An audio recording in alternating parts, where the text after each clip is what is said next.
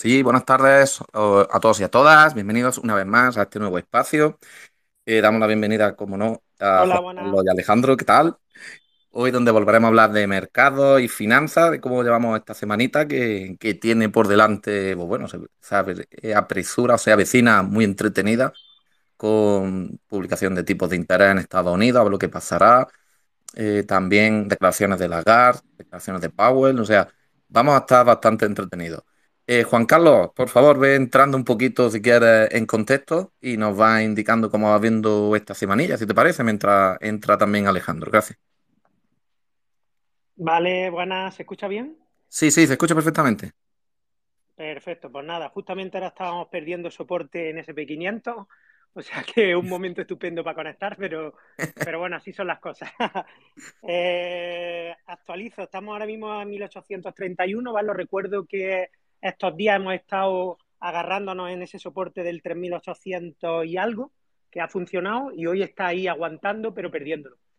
En fin, veremos a ver en este ratito que estamos con vosotros. Está, como veis, súper agitado todo el tema. Después de la semana pasada que tuvimos el merge en, Ethereum, ha arrastrado también a Bitcoin, como sabéis, y está en unos valores bastante. Ha perdido bastante estos últimos días y está todo pues, un poco inquieto y, y raro. Pero bueno, eso no quita, como habéis visto hoy, que las compras siguen y que yo he estado hoy comprando varias, varias acciones. Hemos estado ahí con Realtincom, con un rate de inversión inmobiliaria que nos gusta mucho. Vamos, el, el aristócrata del dividendo mensual de, de, alquiler inmobiliario, bastante buena esa empresa. Eh, hemos estado comprando también, compramos allá Google, hoy Microsoft, en fin, como sabéis, en la estrategia de dividendos, pues tenemos que estar ahí a pico y pala y metiendo dinero todos los meses para, para conseguir aumentar más los dividendos. Y nada, y el resto, pues eso, las cripto un poco, un poco baja. Ahora nos irá comentando un poco más Alejandro cómo lo ve. Yo ahí estoy. Yo sabéis que estoy acumulando cada vez más Ethereum, o sea que en ese aspecto no tengo problema. Y Ethereum lo veo bastante mejor que Bitcoin, como decía la semana pasada, pero bueno, iremos, iremos viendo a ver qué tal el, el merge. Y dejo a Alejandro por ahora, si ha conectado ya. Creo que sí, gracias Juan Carlos y bienvenido Alejandro. ¿Qué tal? Cuéntanos tú también un poquito cómo vas viendo la entrada de semana que ha, venido tan revuelta, empezó en rojito y bueno, a ver cómo, cómo vamos acabando. Pero venga, danos tu idea y bienvenido como siempre, Alejandro, gracias. Buenas tardes a todos. Bueno, empezábamos bastante bien, veníamos bastante con bastante confianza respecto al viernes, ya que cerramos con una subida bastante notable, ¿no? El viernes, ¿no? Y se cumplió tal cual como Juan Carlos lo estuvo comentando el viernes. así que por ahí tenemos tal cual lo dice Juan Carlos, tal cual se cumple, así que está perfecto, ¿no? Y luego hoy pues comenzábamos prácticamente esperando lo que venía de noticia económica con Japón, que ha, subido, ha subido un poquito la inflación, pero sobre todo porque el Banco, el banco de Japón está ahí insuflando dinero para mejorar el consumo, que venía bastante mal, pero bueno, ya, está como en tasa razonable como debería de estar, ¿no? Y luego, pues también en Australia hemos tenido una buena jornada, prácticamente veníamos bastante bien de Asia, que hemos tenido prácticamente todos los mercados asiáticos, han sido buenos. El que menos, el que de los peores que ha sido, no de los peores, porque ha ganado seis décimas, ha sido el Shenzhen Component de China, que ha ganado seis décimas, si no recuerdo más, seis décimas nueve puntos, más 0,69%, eh, por ciento, así que venía bastante bien.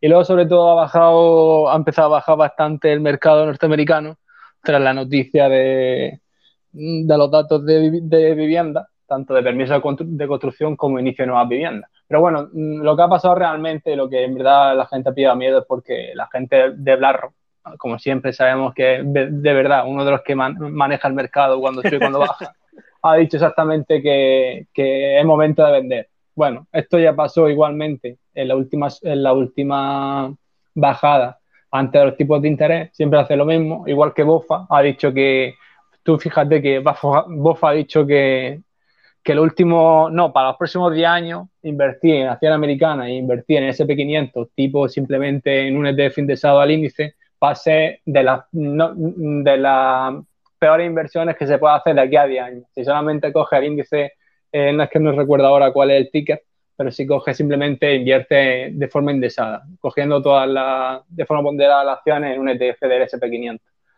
Pero bueno, vamos a ver que yo creo que para mañana se subirán 75 puntos, WTI sigue, sigue, sigue bajando, así que bueno, pues bueno, eh, son momentos que siempre, eh, si vemos los días pasados y las semanas pasadas, más o menos siempre se repite.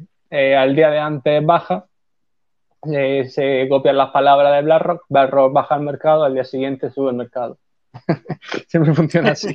E, e, eso pasa de vez en cuando, ¿no? Entonces, bueno. Bien, bien. Pues gracias por, por esa, primera, esa primera introducción. Y como ha dicho Alejandro, pues bueno, ya Juan Carlos un poco casi lo bordaba el viernes pasado. Bueno, que no estéis al tanto, podéis seguirnos en nuestros canales. Básicamente lo ponemos en Telegram y en Discord. Y es el tipo de análisis técnico. Por lo cual eh, también comentábamos que veíamos ya una caída, esperábamos psicológica, que estaba a punto de entrar y un poco también puede ser que esté afectando a las criptos. Pero sobre todo, pues bueno, esta semana las noticias que, veníamos comentando, importante, hoy es verdad que ha sido la comparecencia de Lagarde, presidenta del Banco Central Europeo, que bien, que obviamente es una institución considerable, pero lo gordo que estamos viendo ahora la economía, no nos equivocamos, siguen siendo Estados Unidos y USA, ¿no?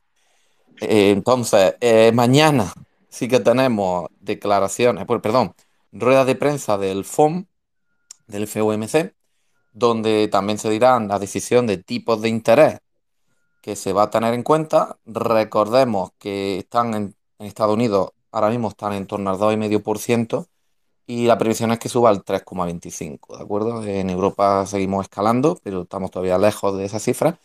Aunque lo comentábamos la semana pasada, creemos que se están tomando unas buenas medidas, no fue, o sea, se están viendo una repercusión en la inflación como de cara a la inflación americana pero también hay preocupación si suben mucho los tipos de interés. Entonces ahí al final es, duro, ¿no? Pero obviamente se tienen que hacer. Y bueno, yo creo que desde el lunes pues ya se están descontando varias cosas y aún así, pues bueno, se esperan seguir cayendo criptomonedas y nada y tal. Pero bueno, como decía ahí Juan Carlos, nosotros aprovechamos la ocasión para hacer DCA y comprar cuando vamos a una entrada importante, porque luego cuando suben las acciones ya no va a comprar y ahora hay que superar esa psicología y bueno, tratar de ver con un buen análisis qué empresas comprar adelantamos que vamos a hablar de dos empresas al final del capítulo de hoy.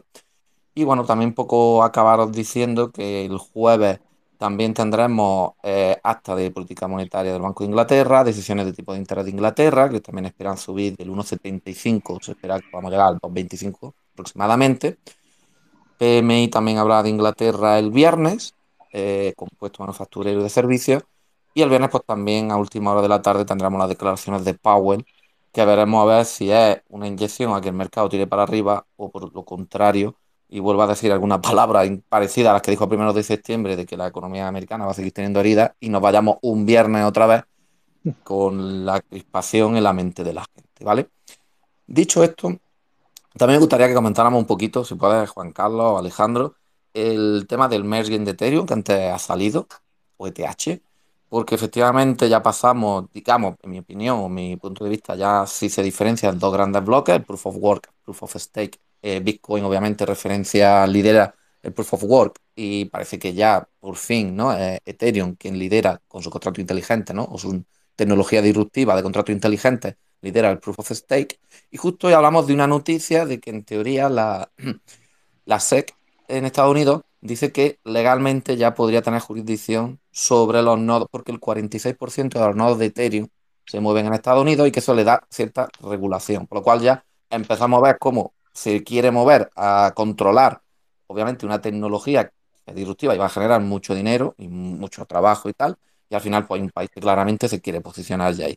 Entonces, no sé cómo veis, que ha parecido este merge, gente que esperaba la subida, nosotros ya hablábamos que dábamos por descontado, yo también acumulo ETH, de hecho sigo recomendando que se acumule ETH, mi opinión, no a una nota de, no a un asesoramiento financiero, cuidado, yo para mí creo que sigo hablando de que es bueno tener ETH, comprando ahora la baja, y precisamente ya con este control o esta jurisdicción que se empiezan a tener y si ya empiezan a entrar eh, a tener una regulación, pasar de esa descentralización que se, que se buscan las criptomonedas o tokens, a algo centralizado y que ya empiecen a gobernar pues bueno, eh, yo sigo sin ver lo malo. Creo que la gente podrá elegir de llevarse su dinero a, carteras descentralizadas y a carteras centralizadas, porque todo tiene sus pros y sus contras. Y dicho todo este rollo, Juan Carlos, no sé cómo lo ves, y luego Alejandro, por favor, un poquito de esa idea, ¿no? De ese merge de Ethereum que ya se ha dado por fin. A ver qué os parece. Bueno, mm, el merge como tal, porque estuve hablando con varias personas, me decían, oye, que al final, pues no ha pasado nada. Pero, vamos, sí ha pasado. Lo que pasa es que no nos damos cuenta de, del cambio histórico que hemos sufrido. Y porque como ha salido todo bien, pues parece como que no ha pasado nada. Si hubiera salido mal, seguramente estaríamos hablando de, la catástrofe. O sea que estaba, es verdad que llevamos muchos años la gente del equipo de Ethereum preparando esto, no es algo, de hecho se ha, como sabéis, pospuesto hasta tres veces, eh, ha tenido que ser ahora cuando se haga, en este septiembre, y estaba bastante bien planeado todo para que saliera bien. Sabéis que hay unas redes de prueba que se llaman las testnet, donde se van probando eh, lo que luego se ha hecho en la main, en la red principal. Entonces ahí sí ha ido saliendo todo bien, vamos pasando una serie de pasos y ya cuando se pasa la red principal, que es lo que hemos hecho ahora. Entonces, como punto principal ha salido todo bien, eso era un paso, pero mm, ni mucho menos hemos terminado. Ahora los siguientes pasos serán ir mejorando la red, ¿vale? Los siguientes años, hablo de años, fijaros que no estoy hablando ni de semanas ni de meses. ¿Para qué? Para que las fees sean más pequeñas, pues tendrán que sufrir otra serie de cambios que, irán produciéndose a lo largo de, estos años, como digo. Y al final, pues lo que tendremos es un Ethereum pues, más centralizado, obviamente, porque los nodos, como sabéis, tanto ahí. No pienso, como dice la SED, de que porque estén los nodos ahí, pues bueno, los nodos, sabéis que para ser un nodo tenemos que tener 32 Ethereum, eso es algo que a todos nos cuesta, es complicado llegar, porque a mil y pico dólares el Ethereum, 32 Ethereum es una pasta. Pero bueno, nosotros podríamos ser otro nodo también, simplemente con el, con el hecho de estar, de poner un equipo con 32 eh, Ether en, en, staking y estaríamos actuando como nodo. Si en un futuro hay más nodos, que es como tendrá que hacer, pues será descentralizando la red. O sea que, que, a día de hoy esté así es realmente también bueno, porque hay alguien detrás que está, que está un poco protegiendo la, la red, aunque esté centralizada, pero en un futuro yo soy de los que piensa que se irá descentralizando. Eso en cuanto a Ethereum. Y decir que se me ha pasado antes, porque lo hemos pasado muy por alto, el tema de los 75 puntos, yo estoy un poco ahí detrás de la oreja porque el mercado quizá, y digo quizá, esté con el tema, lo he visto ya, eh, sabéis, y si no lo sabéis os lo comento, hay un sitio donde se puede ver cómo van, sería como la típica eh, torneo de boxeo, donde se va poniendo quién va a ganar, eh, donde te van poniendo porcentajes, se van actualizando al momento, aquí como veis... Sí, las ¿no? Efectivamente, la encuesta, esto es como un, torneo de, de, boxeo. Pues eh, el otro día estaba 50-50 aproximadamente. O sea que, que no hemos ya descartado el tema de 100 puntos, ¿vale? Que sabéis que es un 1% la subida, porque está ahí. Y yo, de hecho, mm, tengo la.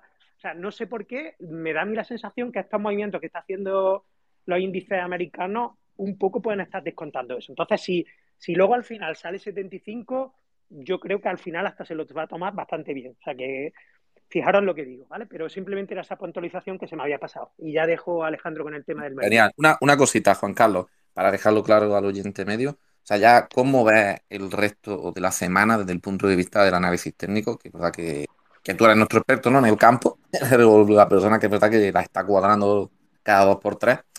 ¿Cómo ves que va? Hablamos de nata, obviamente, perdón, hablamos de, de bolsa, de, de, índices de acciones de bursátiles, no entramos en Cristo.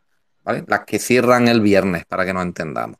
¿De acuerdo? Vale. ¿Cómo ves eh, que esperar el pues resto de semana? Alejandro lo dejaremos con la cripto hasta final de semana, hasta domingo. A ver qué te parece a ti, Juan Carlos.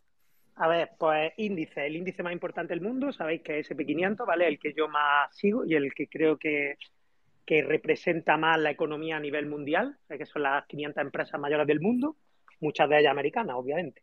Eh, entonces, eh, ahora mismo estamos en 3.835 y está haciendo una vela martillo, ¿vale? En directo. Eh, está haciendo una vela martillo intentando recuperar el soporte del otro día, que hizo otra vela de este tipo. Entonces, va a ser muy importante lo que está pasando ahora mismo o nos caemos para abajo. Fijaros que cuando ha perdido los 3.840 más o menos aproximadamente, cae, porque me lo preguntaba el otro día alguien, no recuerdo quién, que por qué cuando pierde un soporte cae tan a plomo. Cae tan a plomo porque ahí lo que realmente está pasando es que hay muchas órdenes de. Eh, muchas órdenes. Eh, o sea, hay órdenes de compra y órdenes de venta que se tienen que casar, obviamente, pero hay mucho papel puesto. ¿Y qué pasa? Que de golpe empieza muchísima gente a vender, pero mucho de golpe. Y paquetes gordos. Entonces, todo el papel que hay para comprar se lo comen. Y en el momento que se lo comen, empieza a correr el libro de órdenes para abajo, para abajo, para abajo, hasta que llega la última orden, donde ya el siguiente ya dice, oye, que ya más no bajas de aquí. Y es donde llega un soporte, ¿vale? ¿Dónde se ponen los soportes? Se ponen los gordos, ¿vale? Donde está BlackRock, donde está Vanguard, donde están los institucionales. Correcto. Ahí están todos puestos con unos paquetes enormes de contratos, ¿vale? Estamos hablando de, eh, si estamos hablando de contratos SP500, pues ponen muchísimos contratos, ¿vale? Y mucho papel. Y, y, por eso es tan importante ahí ese cierre. Es verdad que la vela del, del viernes os dije que fue muy alto el volumen y a mí eso me ilusionó bastante.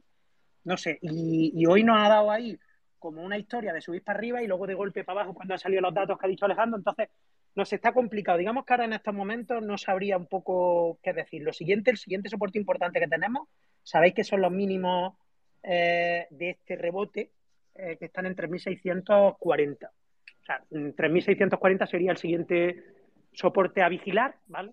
En el caso de que siga ahí, pues yo tengo efectivo preparado para esta semana seguir comprando, ¿vale? No, no hay que gastarlo todo. y he hecho tres compras, pero compras pequeñitas para, no, para ir acumulando, ¿vale? ¿Qué quiero acumular? Pues ya sabéis que estoy detrás de Microsoft, que estoy detrás de una serie de empresas para ir haciendo eh, un porcentaje. Y entonces SP500 ya os digo que, que, lo único que podríamos mirar sería soporte ese, ¿vale? Y luego de los otros índices, de Nasdaq y, y del Dow Jones, pues vale. Eh, un poco están siguiendo como siempre al SP500 y el, el, el Nasdaq, que suele hacerlo normalmente siempre o peor o mejor que, que el SP500, es decir, si el SP500, no sé, pierde un 1, el otro pierde un 2, ¿vale? Y si gana un 1, el otro gana un 2. Normalmente, porque tiene acciones más volátiles, ¿vale? Entonces, pues, eh, me resulta curioso que ahora, últimamente, pues no tiene tanta volatilidad, ¿está? Y que incluso el SP500 es el que más volatilidad tiene. Entonces, me tiene un poco ahí todo trastocado y sobre todo la decisión de los 75 o 100 puntos, creo que tiene el mercado ahí que no sabe qué hacer. Y por eso mismo yo tampoco sé para dónde ir. Aparte que no lo sé nunca, pero que eh, pueda un poco prever más o menos pero no sé, me deja un poco raro. De hecho, llevamos mucho rato entre 1830 y 1840 y no sabe para dónde tirar el mercado. Así que siento deciros esta vez que la verdad que no, no lo deja muy claro. La, las figuras que se están dando no, no las deja muy claras. Bueno, no te preocupes, o sea, es normal, estamos en pleno directo, o sea, esto es lo que hay. Cuando se escuche, pues habrá pasado lo que tenga que pasar Sí, nos mojamos, damos nuestra opinión y bueno, de eso se trata, ¿no? De que la gente que crea que, bueno, pues que damos cierta información útil, pues lo vaya viendo y el directo es lo que tiene y, somos claros. Esto es lo que toca, hemos dado nuestra opinión, igual que hemos dicho que el viernes pues la clavaste, hoy pues a esta hora pues no está del todo claro, pero bueno, al final pensamos que, o que bueno, que podría, es que al final es eso, depende de la decisión de mañana. Por eso hacemos, nosotros hacemos los programas a día de hoy, los martes, y toca mañana. Si hubiéramos hecho el jueves, pues lo sabríamos. Y ya está, simplemente que si baja, por fin habrá que comprar un poco más, y si sube, pues mejor para nosotros. Y, es lo que acabamos de ver. Ya está, de todas maneras. Fran, en, una estrategia de dividendos, al final, lo bueno que tiene es que si baja, gana, y si sube, también gana. O sea, que es que pensás que al final el objetivo de una estrategia de dividendos es acumular PADI. El PADI es, digamos, la proyección de dividendos para el siguiente año, ¿vale? Porque como en este año tú has podido entrar ahora en diciembre y no haber tenido ni un dividendo en este año, ¿vale? Pero sí vas a tener todos los dividendos del año que viene, que además van a ser crecientes en nuestra estrategia. Entonces, acumular PADI, ¿cuál es la mejor forma? Pues hacerlo con un precio más bajo y entonces cuando vas al mercado perfecto, vais acumulando. Entonces, ojo, que estamos en un mercado bajista donde lo, lo ideal ahora mismo es que el mercado esté como esté. Y yo no celebraría que subiera mucho, ¿eh? Te lo digo con mi estrategia de dividendos. Ahora, con la Grow, y ahí, pues obviamente, claro que queremos que, suban, que suban las acciones nuestras, obviamente.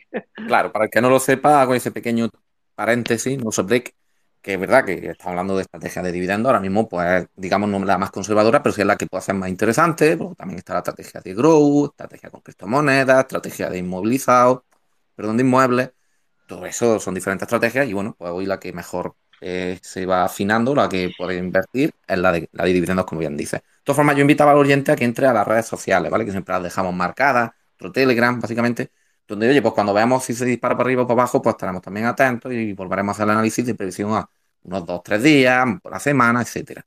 Que es lo bonito que tiene esto. Al final, pues bueno, nos equivocamos y sobre eso, pues también tomamos decisiones o sobre lo que pueda pasar, pues tenemos diferentes estrategias, plan A, plan B o plan C, que son lo bueno. Y dicho esto, Alejandro, ya que como Juan Carlos ha comentado bastante lo de Ethereum, yo creo que también eh, ya está dando siquiera una breve pincelada de qué te parece este merge de Ethereum, qué te ha parecido, porque efectivamente sí pasan cosas gordas, están pasando, ha bajado el precio de Ethereum, eh, se ha consolidado el nuevo el Proof of Stake, eh, ha pasado a ser inflacionario, hemos, hemos contado poquito de eso, pero a ser inflacionario incluso ahora se han minteado menos bloques, o perdón, o se han sacado menos bloques, se han minado menos bloques eh, justo que en comparación como si hubiera tenido un proof of work, no sé. Coméntanos si quieres de eso y como ha hecho Juan Carlos, pues también así que es tu predicción a modo fundamental de lo que va a pasar a lo largo de la semana, cómo va a cerrar, ya tanto el viernes o ya si quieres casi hasta el domingo, ¿no? El tema de las criptos, hasta donde tú puedas llegar. Recordemos siempre que las criptos son muchísimo más volátiles, por lo cual el viernes será un punto muy importante aparte de hoy, pero bueno,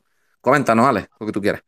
Sí, bueno, comenzábamos hoy la jornada de la mañana con subida en Ethereum, si, no, si no recuerdo mal, con subida cercana al 2% eh, y Bitcoin de la misma forma. Y luego de decir de Ethereum, que lo hemos comentado en casi cinco ocasiones, del potencial de Ethereum a medio y largo plazo, puesto que ya sabemos más o menos quién controla los nodos, aunque nunca lo van a decir de forma pública, pero sabemos quién hay, hay, hay detrás, sobre todo JP Morgan y BlackRock, como lo hemos comentado, y de verdad, pues eso, esas dos empresas, pues ya quieren, digamos, ir moviendo, digamos, la tokenización de activos desde el año 2023. Prácticamente quedan tres meses, como también para final de, de diciembre, como también hemos comentado, y recientemente, no me acuerdo si fue ayer o antes de ayer, fue la noticia de la divulgación exclusiva del anuncio de Reuters sobre la legislación que quiere ya tener lista, como también avisamos, de la FED y tanto del, Ministerio de Economía estadounidense para tener ya toda la legislación preparada para el año que viene en el tema de tokenización y, legislación cripto, como también hemos dicho anteriormente.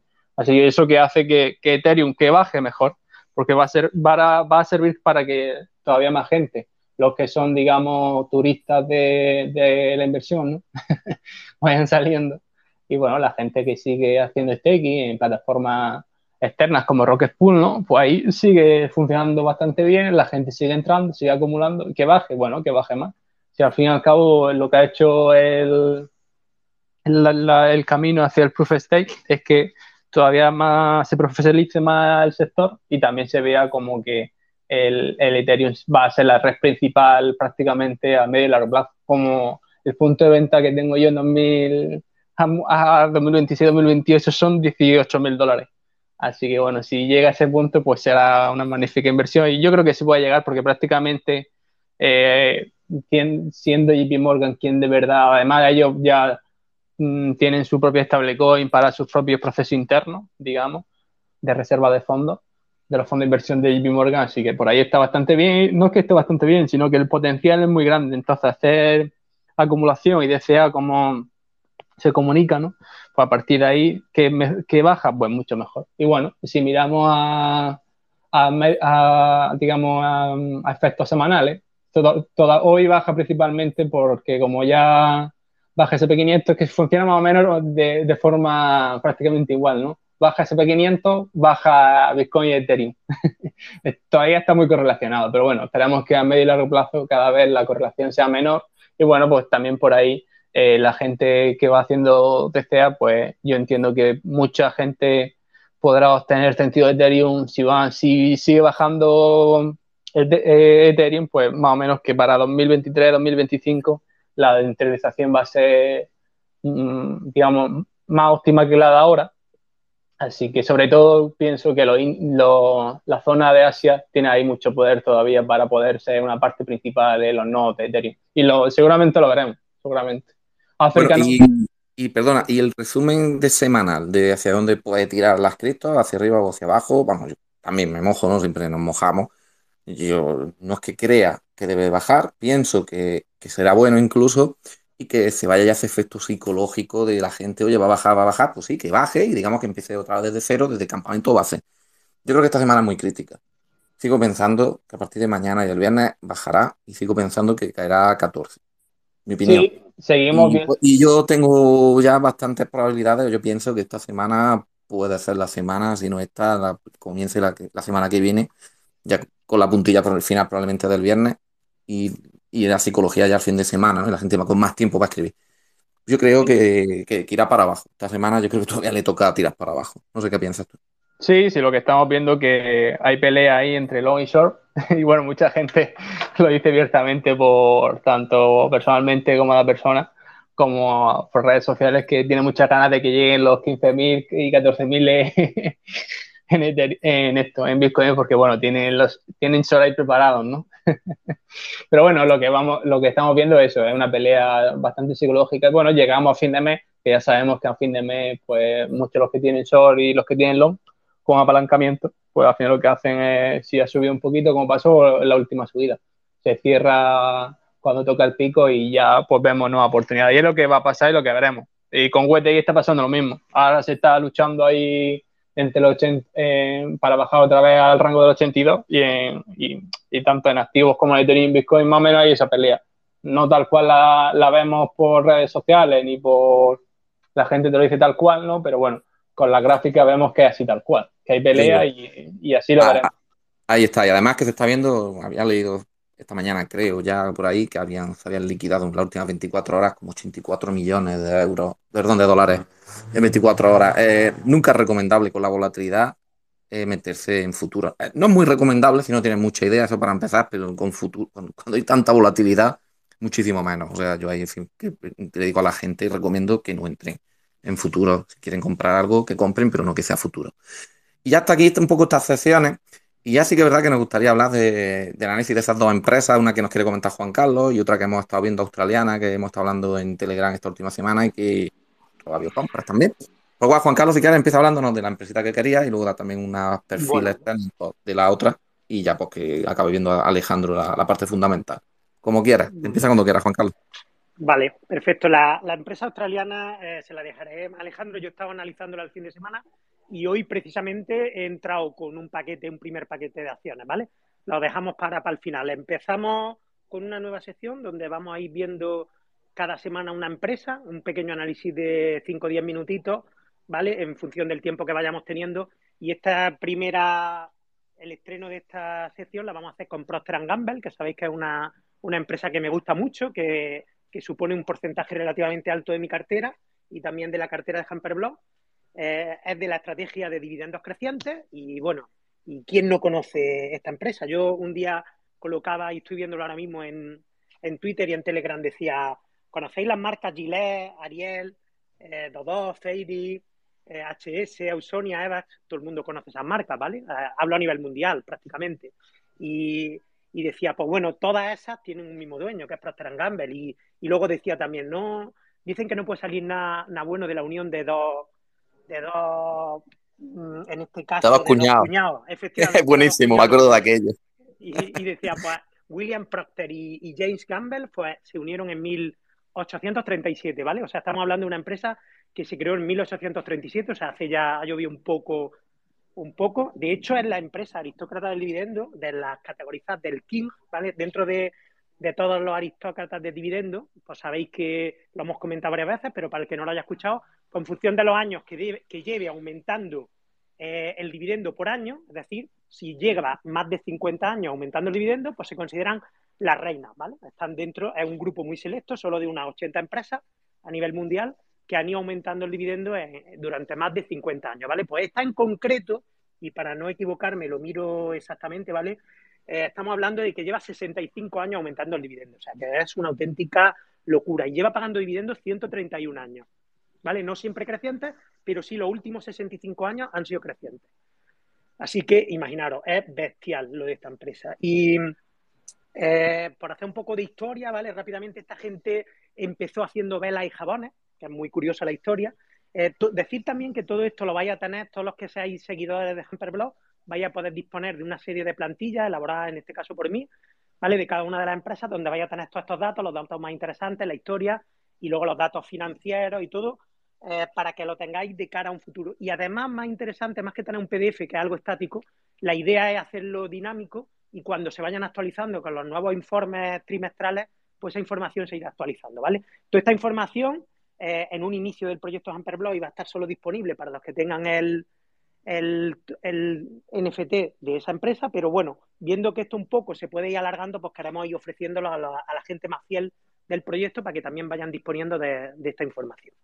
¿Vale? Y, y, bueno, lo que decía, empezaron con, con velas y con jabones haciendo este tipo de productos, pero claro, eh, llegó un momento en el que, claro, un jabón da lo que da. Y, en aquel momento, en el año 1930, empezaron con unos jabones derma, dermatológicos que, funcionaban muy bien y de ahí se, llevaron a, comprar un jabón que se había puesto muy de moda en, en Inglaterra, que era el Fairy. ¿vale? Lo que conocemos hoy como Fairy, compró esa empresa, ¿vale? Y empezó ya a meterse en la parte de detergentes, pero a, a modo más fuerte, ¿vale? Luego llegaron varias adquisiciones, compró Clorox, ¿vale? Que es una empresa que sabéis que también la tenemos en nuestra cartera de dividendos, la famosa empresa que se puso muy de moda durante el COVID para todo el tema de desinfección, la compró Clorox, pero bueno, luego dijo el gobierno americano que por una ley antimonopolio pues no podía tener mm, digamos que no podía tener todo el tema de los detergentes y entonces pues ya sabéis que cuando pasan estas cosas pues te dice el gobierno, oye, no puedes, tienes que vender esta empresa y al final pues Clorox, como sabéis hoy en día, pues va por su cuenta y es una empresa independiente, ¿vale? Le hizo muy famoso en el año 1992, y esto es más, reciente, ya por contar cosas que más o menos nos suenan bastante más, aunque todo el mundo conoce este Fairy, este Cloro y Ariel, que fueron en el 70, pero sí que en el 92 se pusieron muy de moda cuando compraron Pantene y tuvieron a nivel mundial mucho éxito con una fórmula que era la fórmula Pro V, que para temas del cabello de mujeres y todo esto, tuvo mucho éxito en aquellos años 90 y ahí ganó bastante dinero. Y luego compró también para la higiene femenina la marca Tampax, ¿vale? Que es también muy famosa y líder, como veis, todos son marcas super líderes, ¿vale? De sus sectores, en cada una de ellas. Siempre todo en torno a este tema de, la higiene, ¿vale? Tanto de, pues de la casa, higiene personal. Luego ya fue brutal cuando se hizo con la compra de Gillette. Gillette todo el mundo la conoce, líder mundial del afeitado, de todo lo que tiene que ver pues, con maquinillas y cosas de este tipo, ¿vale? Y espuma. Y ahí con Gillette la compró por 53 mil millones, ¿vale? O sea, para que hagan una idea, esto es una barbaridad, comprar una empresa como Gillette. Lo que pasa es que Gillette, digamos que en aquel momento pues estaba un poco liando la parda, porque estaba eh, diversificando, como dice Peter Lynn, estaba... Mm, cuando tú diversificas tu negocio, pero haces cosas que no sabes hacer bien, pues la lías muchas veces, ¿vale? Y le pasa a muchas empresas que, normalmente siempre van bien, pero se meten donde no tienen que meterse y allí le pasó algo parecido. Entonces, eh, en uno de esos momentos de bajonazo, pues aprovechó Procter Gamble y la compró y a día de hoy, pues uno de, de, las marcas que más dinero le aporta en sus ventas, ¿vale? Y, bueno, y ahí también pues pasaron una serie de marcas que tenéis en lo que también para que hagan una idea, se retiró completamente el mercado de la alimentación cuando vendió Pringles y se la vendió a Kellogg's, ¿vale? Kellogg's compró Pringles, que pero bueno, como sabéis, aquí al final las marcas van cambiando de una empresa a otra y Procter Gamble a lo largo de su historia se ha hecho con, para mí, de las mejores marcas que usamos en nuestro día a día. Así que no creo que una empresa de, este tipo pues vaya a caer en los próximos años, ¿vale? Eso, eso casi asegurado. A nivel de regiones, ¿dónde está? Pues principalmente casi el 50% en Norteamérica, pero luego tiene un 22% en Europa, eh, un 10% eh, en la parte de, de China y en Asia Pacífico un 9%, más o menos un 20% en toda la parte de Asia y en Latinoamérica muy poquito, solo un 6%, ¿vale? Donde más o menos están puestos. Y, bueno, comentar, los resultados los estuvimos publicando, son buenísimos, van subiendo en unos porcentajes eh, muy altos y por eso la cotización de Procter Gamble sigue subiendo, ¿vale? No has de extrañar que pueda seguir pagando un dividendo creciente cuando sus ventas, pues, obviamente, van subiendo, por eso puede pagarlo. Ahí hay un ratio muy importante que es eh, el payout, ¿vale? El payout, como sabéis, para el que no lo conozca, es el porcentaje de toda la parte de los beneficios de la caja neta que queda, del líquido disponible de dinero para dar a los inversores. Pues si, por ejemplo, te quedan 100 unidades de dinero, pues si repartes 60 unidades, pues en ese caso está, te queda un 40% de payout, ¿vale? De mm, dinero libre de la caja para poder hacer otras cosas. Es bastante, un payout bastante bueno, ¿vale? Unos ratios de rentabilidad muy buenos y, un BPA también en torno de, va mejorando un 7% eh, cada trimestre, cada vez que presenta resultados, ¿vale? Como veis, ¿qué riesgos? Por ir acabando, ¿qué riesgos puede tener una empresa de este tipo? Pues a ver, yo para que entren aquí otro tipo de empresas, yo creo que tiene una barrera de entrada brutales, es decir, no veo que a corto plazo vaya a haber alguien que vaya desbancando a un Procter Gamble, no lo veo, ni creo que, que eso pase pero sí que eh, hay una serie de competidores que ya están en el mercado, ¿vale? Tipo Colgate, Unilever, por ejemplo, Unilever sí lo veo un, buen rival, lo que pasa es que Unilever sabéis que es británico, tiene un poco otro tipo de, productos y al final también son complementarios. Aunque los pongan como rivales, para mí no son tan rivales como parece. Creo que ahí a lo mejor pues, alguna Reckitt, eh, Benkisser, Big, Klimberry, Clark, estos son unos rivales quizás más, más fuertes para ellos, pero que al final conviven todos bastante bien entre ellos y, no creo que haya problema. Y como conclusión final, pues decir que el sector de los bienes de consumo, pues que cuenta pues, con muy buenas perspectivas. Sabéis que es un sector eh, no cíclico, es decir, mm, defensivo, se llama, está considerado dentro de las 11 clasificaciones que nosotros hacemos y que hace Morningstar, está dentro de las defensivas, ¿vale? Entonces las defensivas en las crisis, como la que puede venir ahora, pues se va a comportar bastante bien, ¿vale? Y eh, bueno, también decir que le queda mucho también de expansión porque hay muchas zonas del mundo donde todavía... Eh, Juan Carlos. Juan Carlos, se te ha ido, ¿eh? Por un momentito. No sé si me escuchas, pero se te ha ido. Ahora, porque vale, me, vale, me han hecho una llamada, me han hecho una llamada y me medio se ha cortado. Pero bueno, ya había acabado. Básicamente, pues eso, que tiene posibilidades de expansión y que quitando Unilever, que es el que ahí está un poquito así, que le puede hacer más de eso, que, cuenta con multitud de marcas líderes en su categoría, como ya he dicho, y que ofrece productos pues normalmente un 30% más caro que la competencia y, sigue vendiendo, ¿vale? Sigue vendiendo a pesar de ser, ¿vale? Porque cuando va a comprar un champú HS vale una vale más dinero que otra marca, pero la gente lo compra, ¿por qué? Porque son de calidad. Y, y eso al final, tener una empresa de este tipo es tener calidad, ¿vale? Y con esto finalizo el primer, el primer análisis. No, no, está bien, porque yo creo que al final, yo creo que más de uno que quiere tener eso en cartera, ¿no? Si no lo tiene ya. Sí. Por lo cual ahí estaremos atentos a cuando puedas dar una posible entrada. Hombre, recordad que todo esto se habla en Hamperblog, de lo que hablamos y tal. O sea, estaría atento a las redes, sino ahora en el futuro. O sea, nosotros analizamos todo esto todos los días. Vamos, tenemos un seguimiento.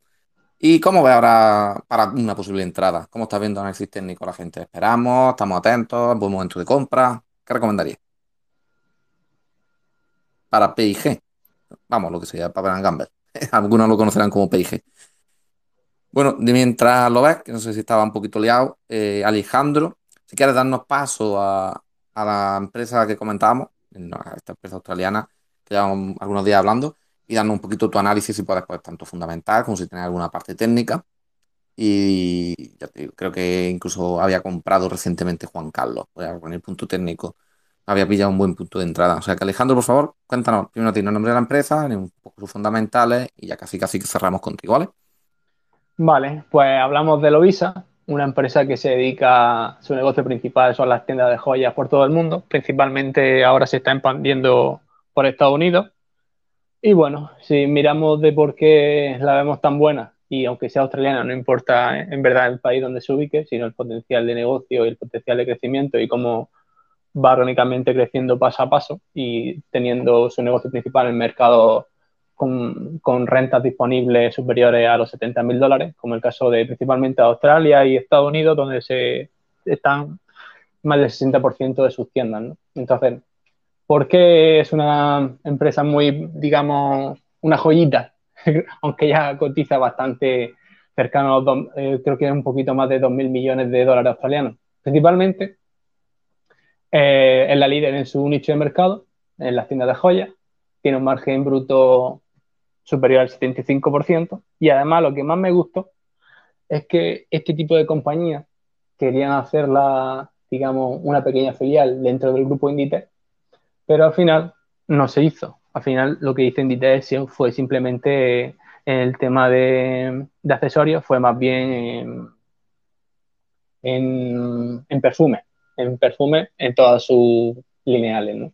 Entonces lo que pasó es que la llevaba en agenda del año 2013, aunque del año 2019, perdona, pero en 2018, 2017 no crecía mucho, entonces digo, bueno, vamos a esperar un poquito, a ver si va cumpliendo tal cual como el, yo espero que pase y al final ha pasado, ¿no? Que viene creciendo a ritmos espectaculares, a ritmos de más del, del 25% y además eso en un MOA no suele ser suele ser bastante bueno porque, claro, si miramos a largo plazo el potencial es enorme y además con márgenes tan buenos y de líderes de mercado, pues el potencial es muy grande.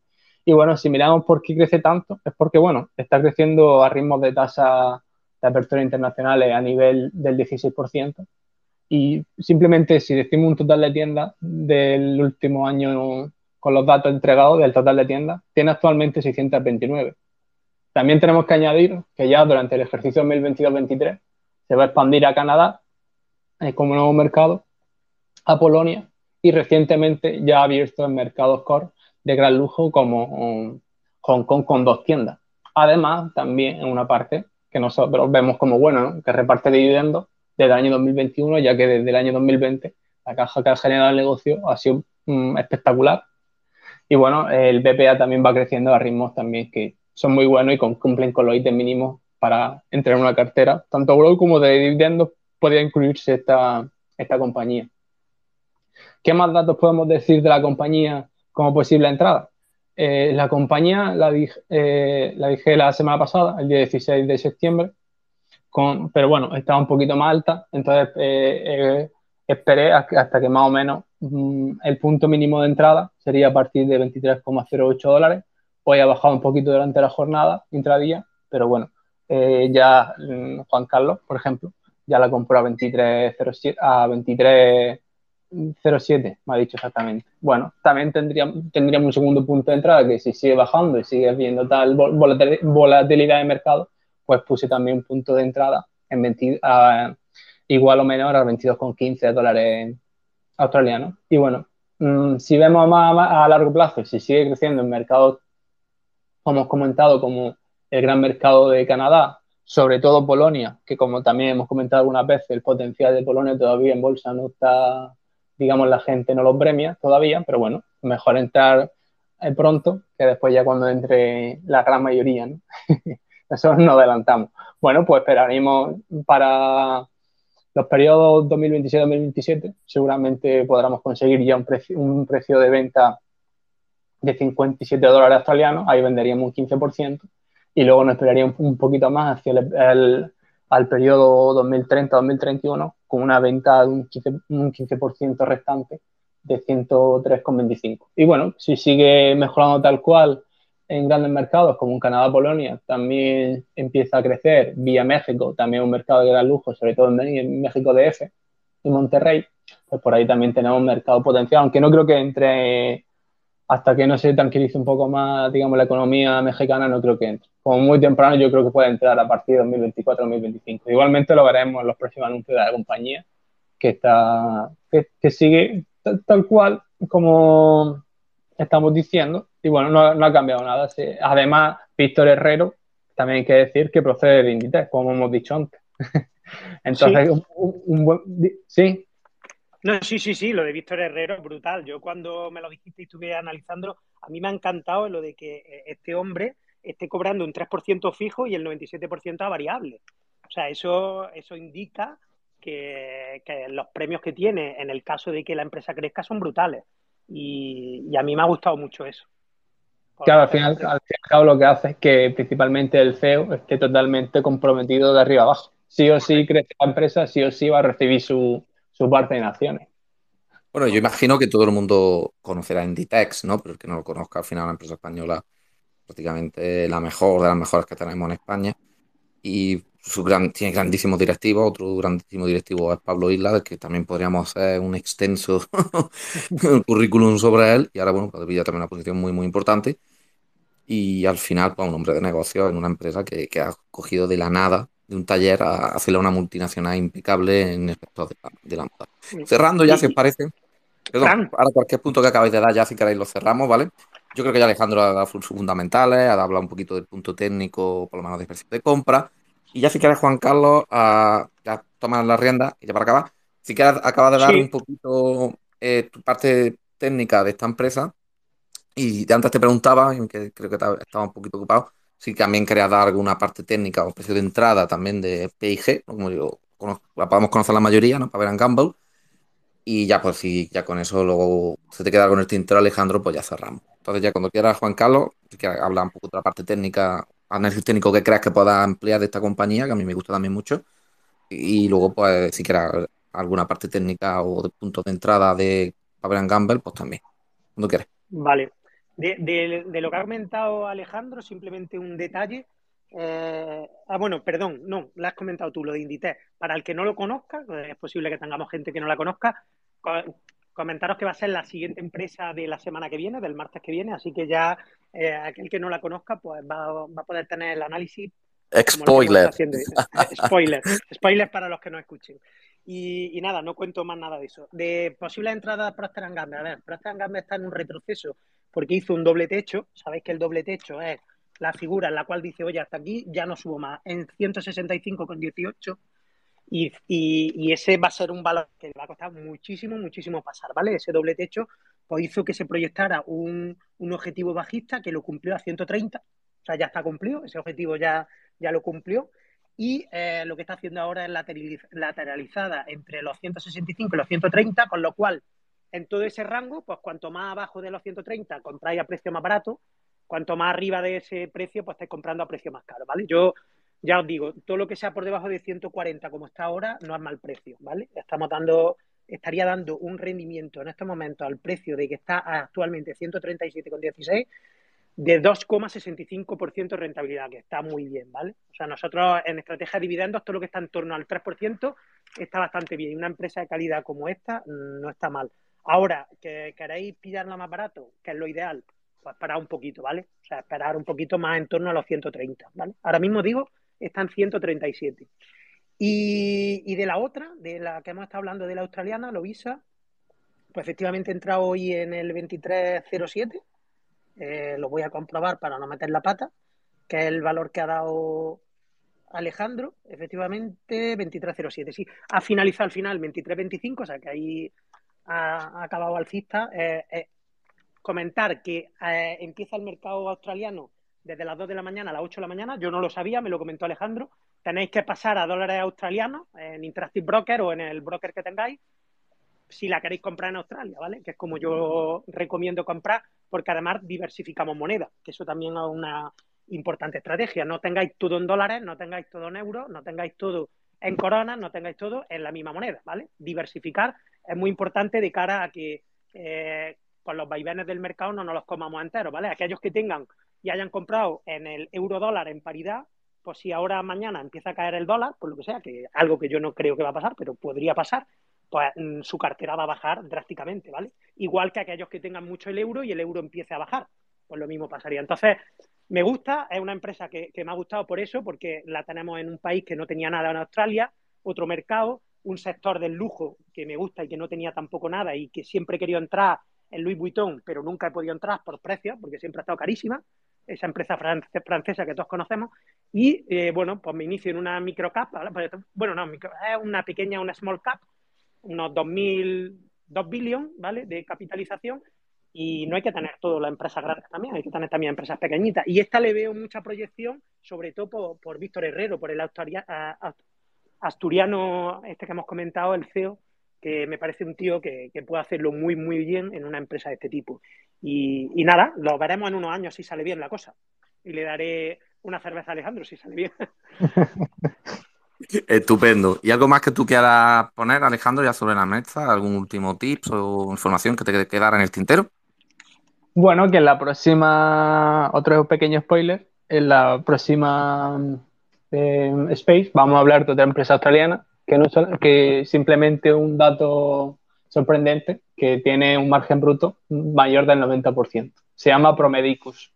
Madre mía otra de la otra pequeña joyita australiana. Interesante. Por cierto, el mercado SP500, 3.846, eh, la vela que dije que estaba haciendo vela martillo la está haciendo bastante bien, ¿vale? O sea que fenomenal como está cerrando. Ahora lo De nuevo, eh, en riguroso directo. Pues nada, ya. Yo creo que con esto ya podemos cerrar. Yo, como siempre, me encanta escucharos y siempre aprendemos. Y una cosa muy importante, que la gente lo puede hacer en Telegram, la red, y no solo eso, sino el proyecto de Hamperblog, pues también ayudamos con la formación, como hemos hablado, pues tenemos NFT ya adaptativos, NFT 2.0 que, van evolucionando, vamos dando información de las empresas, tenemos carteras donde informamos, tenemos, digamos, casi un club más exclusivo. Todo eso dentro del proyecto de Hamperblock, os invitamos a que lo veáis, a que entréis, también estamos procurando meter nuevas carteras para que entren ese tipo de empresas. Y sobre todo por la gente que diga es que no sé cómo comprar, no sé si comprar dólares, aquello, lo otro, pues bueno, pues también incluso estamos, asesoramos, tratamos de tener reuniones personalizadas con la gente para ayudar en teleconferencias cuando la gente quiere y nos lo pide y que poco a poco lo vamos a evolucionar a nuestras carteras en conforme la economía, perdón, la blockchain o la tecnología nos lo vaya permitiendo. Y todo eso es lo que va costando el proyecto Hamperblock, que bueno, ahí poquito a poco seguimos creciendo y, y os animamos a que lo visitéis. Dicho esto, muchísimas gracias como siempre, Juan Carlos, Alejandro. Creo que nos veremos la semana que viene, ¿verdad? Sí, el martes que viene nos vemos. Aquí estamos siempre. Un saludo a todos. A todos. Un abrazo. Hasta luego.